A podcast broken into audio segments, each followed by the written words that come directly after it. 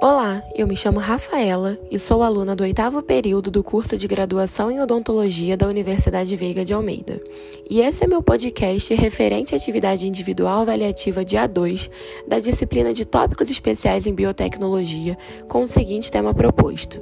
a utilização da fotogrametria na odontologia forense. A fotogrametria consiste em produzir modelos tridimensionais a partir de imagens bidimensionais. Além dessa técnica, existem outras capazes de capturar um objeto e transformá-lo em um modelo tridimensional, como, por exemplo, a tomografia computadorizada e o escaneamento a laser.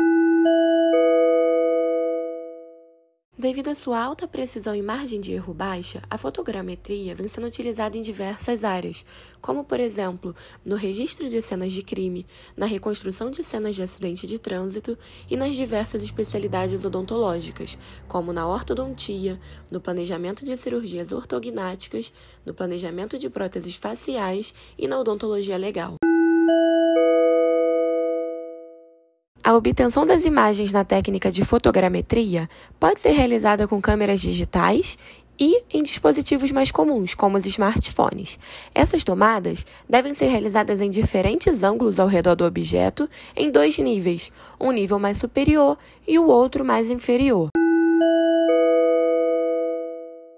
Devido à sua metodologia simples e rápida, e por também ser um processo confiável, que é livre de radiação e que reproduz bem as estruturas humanas e os objetos a um custo baixo quando comparado aos outros métodos tridimensionais, a fotogrametria é uma técnica bastante utilizada na odontologia forense, na reconstrução facial e em marcas de mordidas.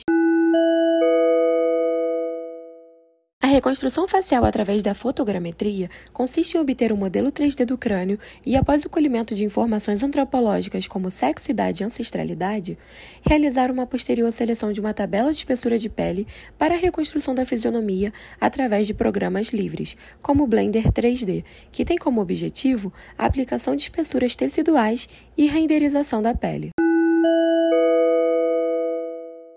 Além de ser uma ferramenta importante para a aproximação fisionômica em odontologia legal, a conversão de um crânio em um modelo tridimensional tem implicações promissoras para a antropologia forense, pois o armazenamento dessas imagens permite a criação de um banco de dados antropológico constituído por um acervo de material ósseo que pode contribuir como fonte para pesquisas de diversas áreas e como uma ferramenta auxiliar para o reconhecimento de pessoas desaparecidas por parte de parentes, amigos ou familiares da vítima.